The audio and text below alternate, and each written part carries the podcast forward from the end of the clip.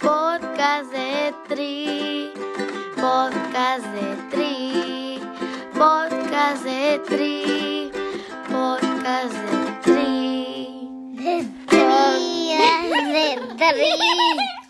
¿Qué onda gente? Este es el quinto episodio del podcast de Teatlón. Yo soy su host, Beto Jiménez, y les platico que en el episodio 3 tuvimos a mi nuevo mejor amigo, Reinhard Picard. Muy buena entrevista donde nuestros oyentes se dejaron a venir por miles. Unos nos felicitaron, otros nos dijeron cuáles eran las áreas de oportunidad, pero como es costumbre, la mayoría me insultó de arriba abajo porque sienten que hay cosas en donde no dejé que Reinhard se extendiera un poquito más. Entonces, a manera de audios, le pedí que me diera respuesta a varias preguntas para que aclarara varias cosas, ¿no? Y puntos en donde la gente, pues, tuvo bastantes dudas, ¿no? Querían escuchar un poquito más. Entonces, las reglas de este episodio están súper sencillas. Número uno, si no has escuchado el episodio 3, ponle pausa y vete a escucharlo. Si eres uno de los miles que ya lo escuchó, ahí me disculpan. Mm, probablemente hayas tenido dudas en cuanto a cómo Reinhard organiza su tiempo, ¿no? Él está acostumbrado a competir como pro siendo un atleta amateur. Él tiene una familia, tiene una esposa, tiene tres niños, tiene un trabajo como la mayoría de los amateurs comunes y corrientes. Entonces le pedimos que nos dijera cómo lidia él con eso, ¿no? Cómo lo trata. Y esto fue lo que nos dijo Reinhard. Hola Beto, ¿cómo estamos? Este, pues bueno, ahora sí que aquí andamos de regreso para contestar una de las dudas que surgieron a raíz del, del podcast que hicimos juntos hace, juntos hace un tiempo. Eh, y pues bueno, una de las preguntas que, que más eh, que comentas que más hicieron fue la forma de cómo llevo eh, la rutina, la, la familia, la, la, vida diaria, el trabajo, el entrenamiento, cómo trato de balancear todo. Y pues bueno, es algo que nadie me lo enseñó o nadie, o no sigo ningún, ahora sí que no sigo ningún, a nadie, ¿no? Es algo que ha salido poco a poco y que yo he encontrado la forma que a mí me ha funcionado y que no quiere decir que es una forma que le va a funcionar a cualquier persona, pero bueno, con mucho gusto la comparto, ¿no? Eh, yo cuando empecé, empecé haciendo triatlones cuando era soltero, ¿no? Este, ni siquiera tenía novia, luego tuve novia, luego me casé, luego tuve mi primer hijo, luego dos hijos, ahora tres hijos.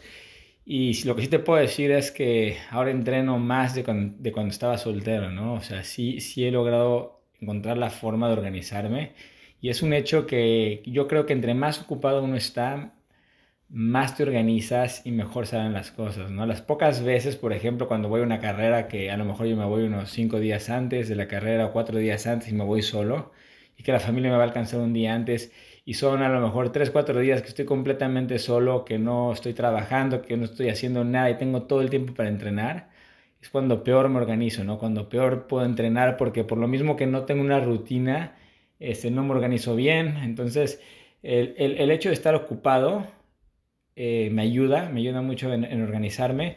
Y, y, creo que la, el, una de las claves es, este, bueno, son varias, ¿no? Pero una es organizarte antes, ¿no? Yo por lo general todos los domingos, sábado, domingo veo el entrenamiento de la siguiente semana, sé perfectamente lo que viene, checo cada uno de los, de los este, entrenamientos que tengo para saber qué tan duro viene, qué tan largo, veo el detalle y, bueno, y veo también lo que tengo, ¿no? En la semana, ya sean este, cosas familiares, sociales, de trabajo y, y sí, sí, la verdad que sí le doy prioridad al entrenamiento, ¿no? Este, si tengo un, un, un, una sesión difícil el, el, viernes en la mañana o el jueves en la mañana, pues no hago nada, aunque tenga algo social una noche antes, pues no lo hago, ¿no? O, o, o, sí, o sí voy, pero a lo mejor digo, voy a ir, pero me voy a salir a las 9 y media, 10 de la noche porque sé y, y, y sí, le doy, sí, sí le doy prioridad a ese, a ese entrenamiento, ¿no?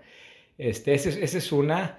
Uh, otra cosa es que toda la vida, desde, desde que empecé con esto, desde que estoy soltero, he seguido una misma estructura en el sentido que eh, no, no, varío, ¿no? Por ejemplo, siempre entreno en las mañanas, eh, en las mañanas y a la hora del lunch.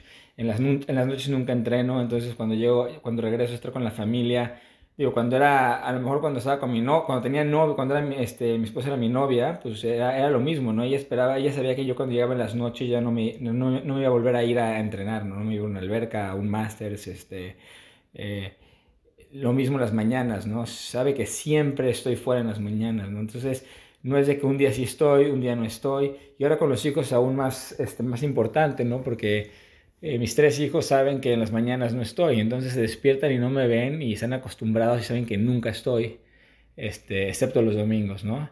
Y ahorita regreso un poco más el, tema de los domingos, por qué lo hago y cómo lo hago, ¿no? Este, pero esa, esa rutina me ha ayudado a, a mantener este, esa consistencia y ya no hay sorpresas en la familia de que a lo mejor llegan la noche, ¿dónde está mi papá? Pues está, está entrenando, ¿no? Saben que nunca entrenan en las noches, entonces siempre estoy ahí. En las mañanas sabes que saben que siempre me voy, entonces pues nunca esperan que esté ahí, ¿no? Entonces eso ha ayudado mucho y lo mantengo constante. Eh, otra de las claves que yo creo que es este, lo más importante y lo que mejor me ha funcionado es el nunca entrenar los domingos. A lo mejor mucha gente dice, está loco este güey, porque ¿cómo, cómo no entrenas un domingo, no? Que, que el domingo es un día este, que nadie trabaja, ¿no? Es un día que puedes aprovechar, a lo mejor meterle 5 horas de entrenamiento, 4 horas de entrenamiento, igual que el sábado, ¿no? Es mucha gente, y digo, y esto es algo que hay gente que no le queda de otra, ¿no? Hay gente que a lo mejor trabaja todos los días, que tiene que salir de su casa a las 6 y media, 7 de la mañana para trabajar y regresa, y regresa del trabajo a las 8, 9 de la noche y no tiene tiempo para entrenar, ¿no? A lo mejor puede meter una hora, a lo mejor en la mañana muy temprano, o, regresando del trabajo, pero no más de una hora entre semana. Entonces, ¿qué le queda? Por los fines de semana y tiene que empacar todo en sábado y domingo, ¿no? Y bueno, no, lo juzgo. Pero la gente, si tienes tiempo entre semana, de lunes a viernes, a lo mejor en hacer un par de horas en, en, durante lunes a viernes al día, ¿no? un poco menos, una hora y media, dos horas, que ya metiste a lo mejor de entre 8 y 10 horas de lunes a viernes, no es necesario hacer más de 4 horas el fin de semana, ¿no? Que es mi caso. Entonces yo trato de hacer todo el sábado muy temprano, empezar lo más temprano que pueda. Si puedo empezar a las 5 y media o 6 para estar desocupado, digamos, a las 10 de la mañana a 11 en sábado. Es lo que trato de hacer, ¿no? Y la idea es estar desocupado del sábado desde las 11 de la mañana o a lo mejor un día muy largo que estoy entrando por un Ironman, a lo mejor me tocó una rodada de 5 horas y una corrida de una hora, que es lo más que llego a hacer, y son 6 horas. Y a lo mejor ese día cae a las 12 o 1 de la tarde en un sábado y se me fue la mitad del sábado con mi familia pues sé que me queda, lo, me queda todo lo que queda el sábado y los domingos nunca entreno, ¿no? Entonces sí, mis hijos saben que el domingo se despiertan, estoy en la cama y, y he hecho una rutina desde que se nació mi primera hija, en donde todos los domingos yo cocino este, hot cakes, pancakes. Entonces saben que, que, los domingos son día de pancakes, ¿no? Entonces yo me despierto, mi esposa a lo mejor se queda a dormir un, un, poco más, ¿no? Este, yo me encargo de los niños, hago pancakes, estoy con, con ellos todo el día y eso me sirve, digo, tanto a ellos como a mí, un break en la parte em, eh, mental, sobre todo, porque sí, de lunes a viernes, de lunes a sábados, mucho entrenamiento, muy estructurado, eh, dándole prioridad a eso, haciendo que todo se mueva alrededor del entrenamiento, tanto trabajo como familia, como la parte social, estás armando las piezas del, del rompecabezas, pero todo alrededor del entrenamiento, ¿no? Porque es la parte más difícil de controlar en el sentido de que si, si haces algo que se te sale eh, fuera del control en la parte social a lo mejor, pues ya no te levantes al día siguiente, ¿no? O si metes demasiadas cosas de trabajo, o digo, el trabajo siempre lo puedes acomodar al revés, ¿no? Si tienes la capacidad. Entonces, sí el dejar un, un, break en los domingos, siento que es este, eh, algo fundamental, eh, le, le, ayuda a la familia, te ayuda a ti como atleta, descansas físicamente, descansas mentalmente y te olvidas, no hablas, no haces nada relacionado al, al triatlón ese domingo, ¿no? Y eso, eso yo creo que es, es, la, es la clave. La neta me, me sentí un poquito bien de escuchar cómo se organiza Reinar, porque yo la verdad entreno muy parecido, ¿no? Trato de pegarme lo más que pueda a una rutina y entrenar temprano. Yo tengo una regla que si no entreno de 6 a 9 de la mañana, entre semana ya, ya no entrené. Eh, y el tener eso on the back of, my mind, diríamos, tenerlo en la parte atrás de mi cabeza taladrado, pues me obliga, pues hay que levantarse temprano porque hay que entrenar y a las 9 hay que estar en la oficina y seguir con el día, ¿no? Entonces eso te da una tranquilidad mental durante el día y te obliga a meterte una rutina. Y a final de cuentas, pues tu familia se puede acostumbrar a esa rutina y no les estás cambiando los planes constantemente. Y número dos, el descanso los domingos. La verdad, los que tengan oportunidad de descansar los domingos, háganlo, pues para poder dedicar a la familia y estar con ellos, desde temprano, ¿no? Poderse levantar con todos y hacer el desayuno, como dice Rainer, ¿no? Ojo también, no les estamos diciendo que a huevo tienen que entrenar en la mañana o en la tarde o en determinada hora, sino pues lo que hay que destacar es tratar de tomar en cuenta la familia y apegarse a una rutina. Ahora ustedes dirán, bueno, ¿y la esposa? o sea, ¿no creen que la esposa lo quiera matar por el vato cada año hacer dos Ironmans, por cada semana dedicar 12, 13 horas a estar entrenando? pues le preguntamos a nuestro compa Reiner también en relación a ese tema y esto fue lo que nos dijo. Beto, y lo digo, hay algo que aquí no, no mencioné, ¿no? En la parte de la familia y la vida diaria y el trabajo y, la parte del balance con la familia.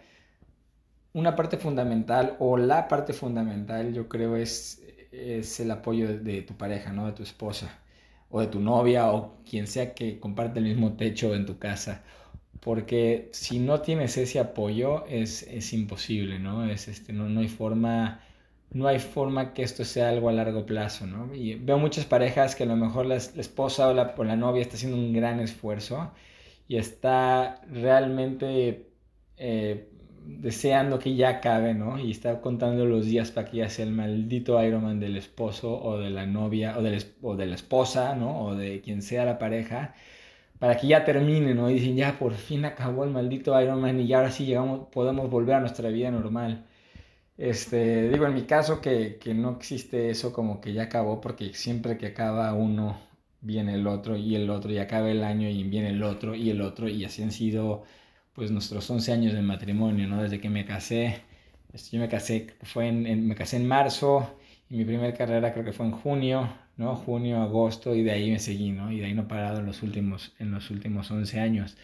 Este, pero bueno, creo que ya hay un punto, si llevas, ahora sí que llevar la, la mm, lo que comenté anteriormente, ¿no? La, la, rutina y todo eso, pero siempre en, en armonía con tu esposa, en, en, con un apoyo. Ella también yo creo que se da cuenta de lo de cómo ha impactado el triatlón en mi vida, lo, lo importante que es el triatlón este, dentro de mi vida y, y, y cómo, llama, cómo me ha impactado, ¿no? También ella se da cuenta que si por algún día no pude hacer ejercicio o dos días o, porque tengo mucho trabajo, porque estamos en un viaje que no puedo entrenar, ve cómo, cómo me frustro, ¿no? Y a veces que me dice, sabes que ya vete a correr, salte a andar en bici, vete a nadar, ¿no? Entonces, este, sí, sí, para mí se ha convertido, el, el entrenamiento se ha convertido en un estilo de vida, en una parte importantísima de mi vida y no tanto por competir, no, no tanto, inclusive ahorita, ¿no? Que estamos todos este, con, con este rollo del, del, COVID, ¿no? Y no hay carreras, este, pero pues igualmente, igual sigo entrenando diario, sigo haciendo el mismo volumen, sigo haciendo, llevando la mismita rutina, este, sí he hecho un par de, eh, aquí de, carreras en mi casa, ¿no? Ya hice un medio Ironman en mi casa, ya hice un, un triatlón olímpico en mi casa, este, ahorita vamos a hacer otra cosa pronto, en un par de semanas. Este, pero bueno, me hago mis propios objetivos, mis propias carreras para mantenerte muy motivado. Pero bueno, a lo que voy con esto es entreno, entreno porque me gusta, porque es un, un estilo de vida y siento que tu pareja tiene que entenderlo y apoyarte como es, ¿no? Y, y tú, y tú como, como, como la otra parte, entender que ella se está adaptando a ti y tú tienes que ceder un poco en el sentido de, de, de también balancear las cosas, ¿no? ¿no? Por eso, y por eso es pues el fin de semana es, es un fin de semana para todos, ¿no? Para la familia. Pues bueno, vamos a dividirlo y decir, bueno, un día no hago nada y un día sí hago y trato de hacerlo lo más temprano para regresar a las no sé, 11 o 12 o en cuanto pueda regresar y estar con ellos todo el tiempo, ¿no? Y no a lo mejor hacer una rodada que voy a salir a las 8 de la mañana, voy a regresar hasta las 4 de la tarde muerto, ¿no? A dormir. El día siguiente me voy a despertar, no puedo salir el sábado porque el domingo me tengo que salir, despertar temprano para hacer una corrida de otras 2 o 3 horas y regresas de tu corrida y estás destrozado y no puedes hacer nada y así se te dan los fines de semana, ¿no? Entonces ahí es cuando no se hace algo, este consistente, ¿no? Te lo aguantan a lo mejor un Ironman, pero a partir de ahí no te lo vuelven a aguantar, ¿no? Entonces, este, esa, es, esa es la parte de la que hablo de mantener esa disciplina, consistencia y, balance con el entrenamiento, ¿no? Este, y bueno, eso es lo, más importante. En la parte técnica, nuestros oyentes nos preguntaron o nos pidieron que le preguntáramos a Reina en relación a sus coaches y la forma en que él entrena. Lo único que voy a decir es que la respuesta que me dio Reinhard constituyen los mejores, sin temor a equivocarme, de los mejores seis minutos que se han escuchado en la historia de este podcast de triatlón. No me odies, Larisa, pero lo que acaba de decir este vato está para enmarcarlo y ponerlo en un cuadro y que todos los triatletas lo tengan. En cuanto a la siguiente pregunta, este, más enfocada al, entrenamiento, ¿quiénes han, mis, ¿quiénes han sido mis coaches? O más bien si tengo un coach, ¿quiénes han sido? ¿Cómo trabajo con él? ¿Qué me gusta de él? Eh, bueno, bueno, aquí te puedo decir que este, desde 2009 tengo un coach. Eh, justo cuando me mudé a Hong Kong, que quise tomar un poco ya más el, entrenamiento un poco más este, formal y quise mejorar, me di cuenta que sí era muy importante el, tener un, un, coach. Y el coach, más que, más que, este, que sepa del deporte, porque sí, sí sabe mucho y es importante que sepa, pero mucha gente dice, bueno, yo puedo leer, hay mucho este, online que puedes este, leer, te puedes certificar, ¿no? Este, de Training Peaks, este, eh, de la Asociación de Triatlón de Estados Unidos, este, hay, hay mil certificaciones que uno puede tomar, puedes leer mucho, puedes saber mucho. Yo creo que es bien importante tener un coach en la parte este, que te motiva o que, o que, o que te, una, una de dos, ¿no? O te empuja a hacer las cosas eh, más allá de lo que tú crees. O número dos, que yo creo que es más un poco más mi caso, te frena un poco, ¿no? No, no, no te deja hacer tanta locura como uno quisiera. Muchas veces, eh, sobre todo cuando hay una carrera grande, crees que no has entrenado lo suficiente, entonces una semana antes de un Ironman estás queriendo correr a lo mejor 30 kilómetros porque sientes que no has, no, corrido lo suficiente y pues obviamente estás quemando, ¿no? Y no, no, es, lo, no es, lo, correcto correr 30 kilómetros una semana antes de un Ironman, ¿no? O, al revés, ¿no? Habrá gente que a lo mejor quiere hacer un taper tres semanas antes de un Ironman y dice, no, ya no voy a correr, voy a correr nomás 5 kilómetros porque ya en tres semanas hago un Ironman y tampoco eso es, también eso es este, incorrecto, ¿no? Eh, entonces, un, coach eh, te ayuda mucho a balancear esa parte, sabe perfectamente eh, el volumen, cómo ir haciendo, este, pues como una, una priorización del entrenamiento, ¿no? Este, y, él tiene un poco más de visión a largo plazo. En el caso de mi coach, bueno, yo empecé en 2009 con un, coach que se llama Bruce Thomas de, Australia. es un coach bastante old school, Estamos hablando que compitió en Kona varias veces en, en 1990, 1980 y tantos. Era así de los, de los este, old school del Ironman. Muy bueno. Llegó a estar en top 10 en Kona en su época, en 1990 y tantos.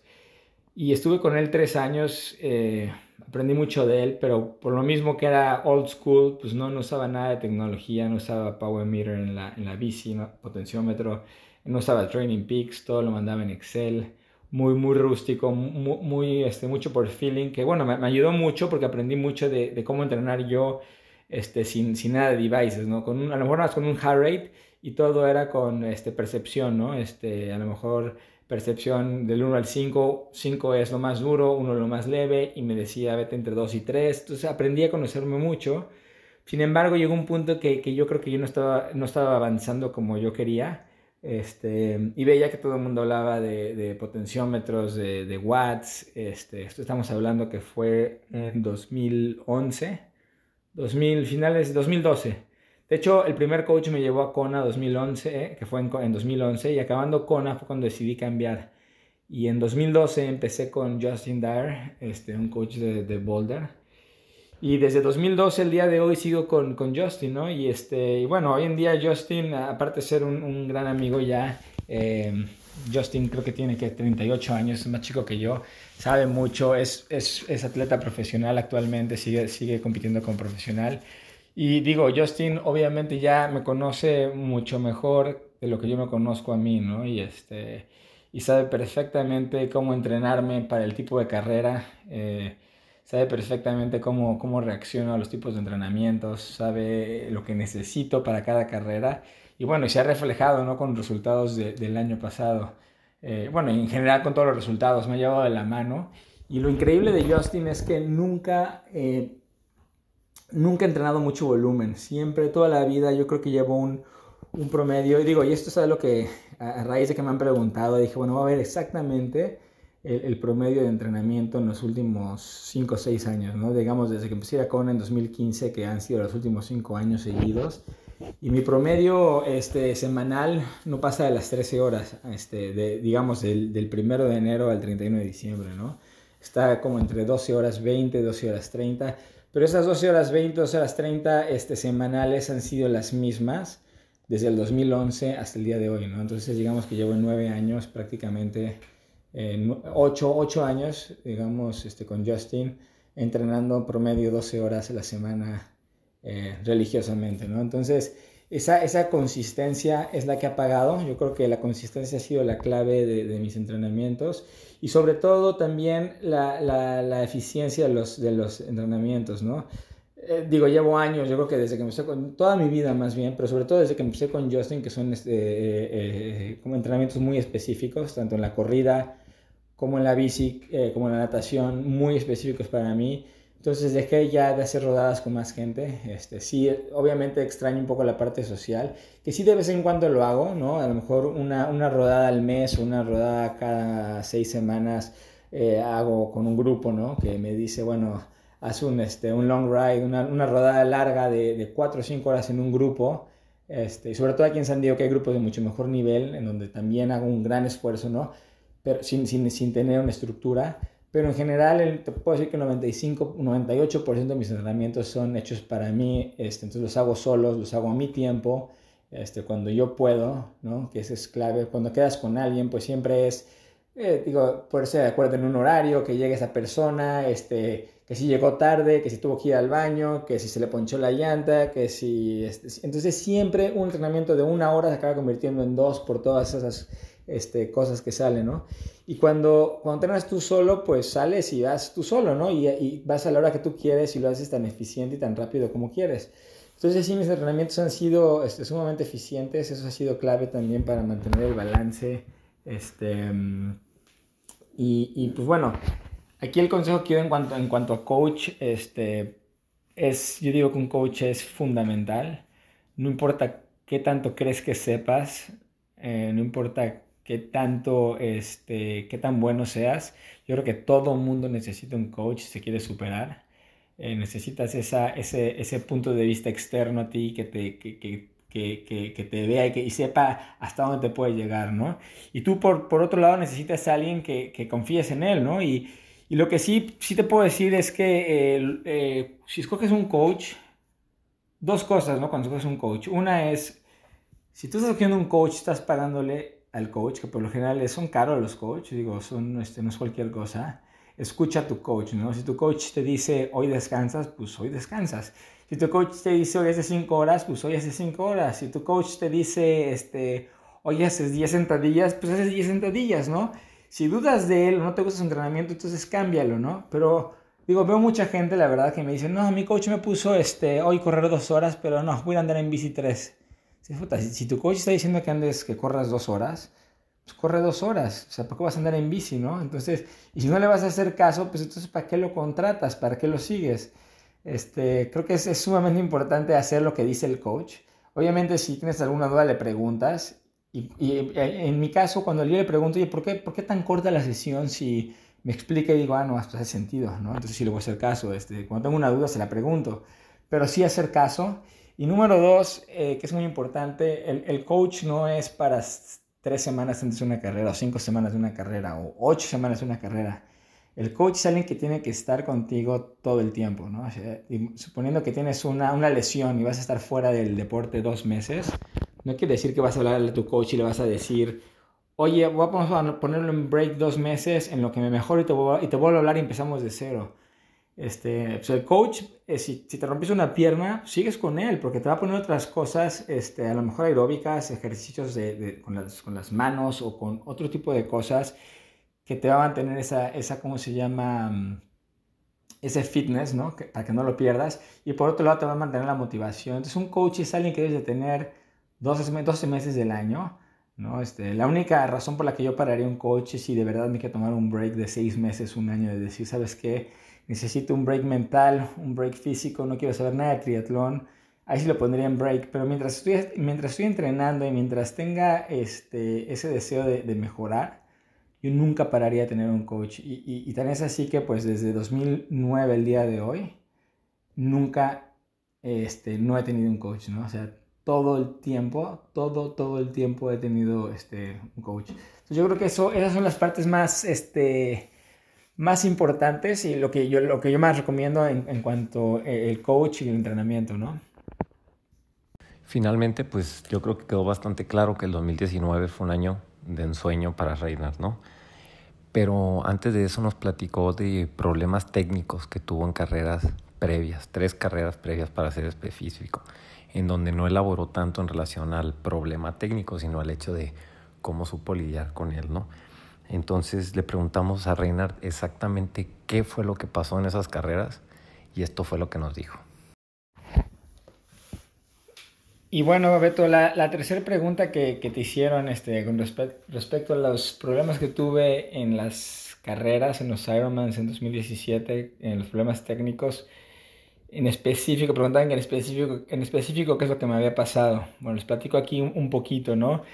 Eh, desde, ¿qué fue? 2000, cuando salió ETAP, eh, los cambios electrónicos de SRAM, creo que yo fui de las primeras, no sé, puedo decirte que las primeras 50 personas en el mundo en tenerlo, ¿no? Este, estaba ya desesperado porque había tenido muchos problemas con, con el cableado.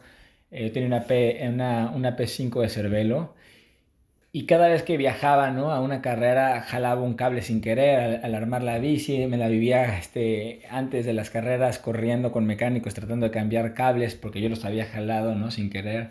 Entonces, cuando sale esto de ETAP y sale todo wireless y que no se necesitan cables, cuando, desde que lo anunciaron eh, meses antes de salir, yo estaba, yo estaba ya pendiente de comprar eso en el momento que saliera, ¿no? Entonces, di creo que tres meses antes yo un anticipo con una tienda. Entonces, para nuestro, eh, para nuestro cuento largo, fui de los primeros en recibir eso, ¿no? Y de 2000, no sé, esto fue que habrá sido 2013, a lo mejor 2013, 14, que salió este ETAP eh, lo tuve y no tuve un solo problema, la verdad que me funcionó bastante bien. Inclusive digo, Hong Kong, que hay una humedad impresionante, lluvias, todo, pasó todas las pruebas, me funcionó bastante bien.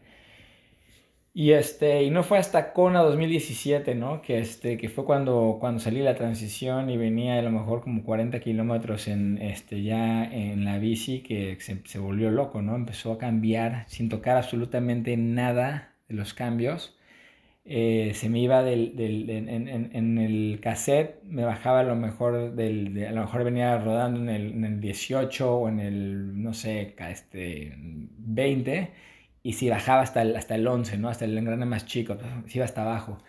Y, este, y luego se me movía el, también el de enfrente, ¿no? El plato grande se me iba al plato chico, ¿no? Entonces, este, y eso me lo hizo continuamente, ¿no? Y durante la, durante la carrera no supe qué, no sabía qué era lo que pasaba, ¿no? Entonces yo empezaba a decir qué es lo que puede estar pasando y este, luego dije, bueno, fue agua, ¿no? En el blip box, porque el blip box es la, es la cajita que controla los, este, que controla los, los blips, donde haces los cambios.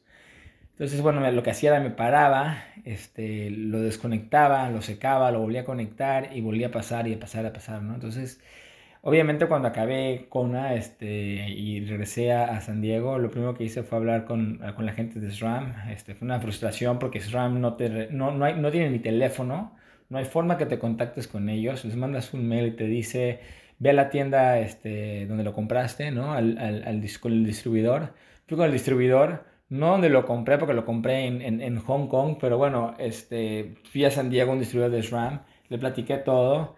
Entonces todo es como por medio de una tercera persona. Esta persona me dice, el mecánico me dice, pues dice que nunca han tenido ese problema, ¿no? Que tú eres el primero. Dije, no, no puede ser. Este, luego me dijeron, sí, dicen, mira, con el, el, el, el rear derailleur, el desviador de atrás, este, han tenido problemas, así que te lo van a cambiar. Yo le decía, tiene que ser el blip box, porque no tiene que ver el, no, no, no, el blip box está perfecto, no tiene problema. Entonces, bueno, me cambiaron, me cambiaron los, los dos este. Eh, pero no me cambiaron el blip box.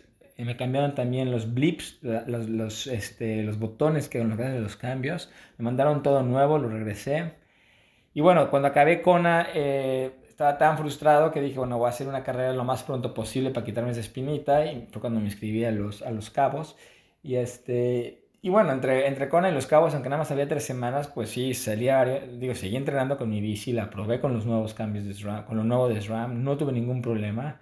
Y en Los Cabos saliendo eh, a transición igual, no sé, eh, aquí sí fue un poquito más tarde, como a los 120 kilómetros, empezó otra vez lo mismo, ¿no? Y este, llegó un punto en que se trabó, o sea, se, se, quedó en un solo cambio, en uno de los engranes más chicos, y de ahí no se movió. Entonces digo, obviamente cuando acabé este, em, Los Cabos, arranqué todo lo que tenía de SRAM y no, no, lo aventé porque lo quería regresar a la tienda. Fui a la tienda, este, ya que bastante enojado. Puse un forum en Slow Twitch también explicando todo lo que me había pasado. Porque dije, bueno, por lo menos este, que no le pase a la demás gente, ¿no? Y otra vez este, SRAM dijo, no sé, nunca habíamos escuchado esto, lo cual creo que es pura mentira, ¿no? Y, y bueno, este, pues te cuento largo, cambié todo a Shimano, ¿no? Eh, y de ahí no he tenido un solo problema. Y en Kona 2018, un año después, no sé si se acuerdan, pero Sebastian Kindle eh, no acabó, no acabó la carrera. Y cuando oyes la entrevista de Sebastian, eh, lo que dice es, dice, salgo a Queen K, increíble, pero dice, salgo a Queen K y antes de llegar al aeropuerto, mis cambios empiezan a volverse loco, empiezan a cambiar solos. Entonces, y obviamente Sebastian está, está patrocinado por, por SRAM, ¿no? Digo, no puedo decir mucho porque está patrocinado por la marca, pero sí, le pasó lo mismo que a mí. Este, y meses después, este, Josh Amberger en Australia, lo mismito, ¿no? En, en un 70.3 en, en Australia le pasa lo mismo. Entonces, ya ahorita viendo un poco más, ya por fin SRAM aceptó que sí, que sí ya pasa, a veces pasa y que a veces pasa porque se moja. Entonces te dice que cuando dejes eh, tu, tu bici, si tú tienes ETAP en, una, en la carrera, no dejes el Blip Box conectado, que se lo lleves, te lo lleves al hotel o a tu casa, donde sea, en la mañana, sé que te asegures que esté todo bien seco, los cables secos, el Blip Box secos y lo metes. Pero es algo ridículo, ¿no? Porque el blip box, este, por lo general, va entre el aerobar, ¿no? enfrente de ti, abajo de tu cabeza, donde escurre no solo todo tu sudor, ¿no? Sino que cada vez que tomas agua se cae agua. Cuando llenas las botellas en los aid stations se cae agua. Entonces es una zona que se empapa, ¿no? Entonces, obviamente te dicen que no debería de pasar, pero los O-rings, que son unos, unos, empaques rojos que traen los cables, eh, en teoría se tienen que estar checando a cada rato y estar cambiando. Entonces digo, aquí desde mi punto de vista yo amaba SRAM. De hecho, tengo SRAM en mi, en mi bici de ruta, pero yo en mi bici de ruta este, eh, nunca compito, así que no me importa. Si, y aparte en la bici de ruta no hay Blipbox, ¿no? Este, los controles vienen en, en, en, en, los hoods, entonces ahí no hay ningún problema.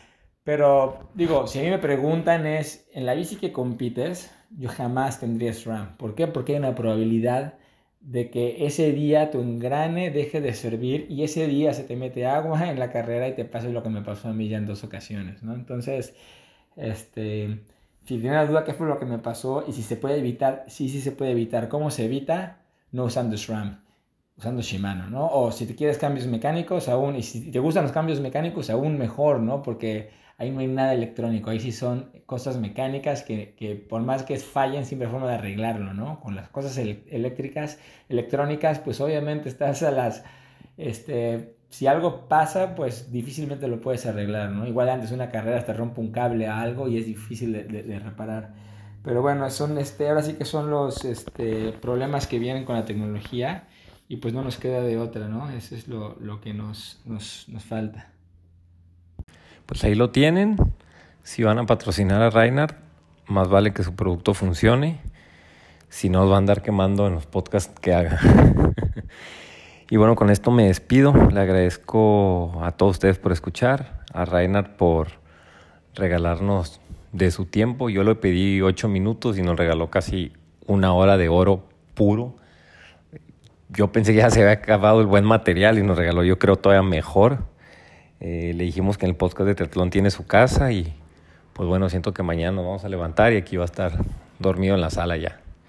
Eh, gracias, Reinhard, y nos despedimos. Aprovecho nada más para felicitar a mi mamá, Laura, que, bueno, su día, el 10 de mayo, que va a ser el domingo.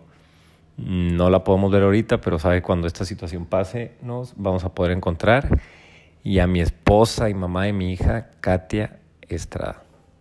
Para los que no sepan y no me conozcan, Katy Estrada es la verdadera dueña, es la impulsora principal y el fan número uno del mejor podcast de triatlón que pudiera existir.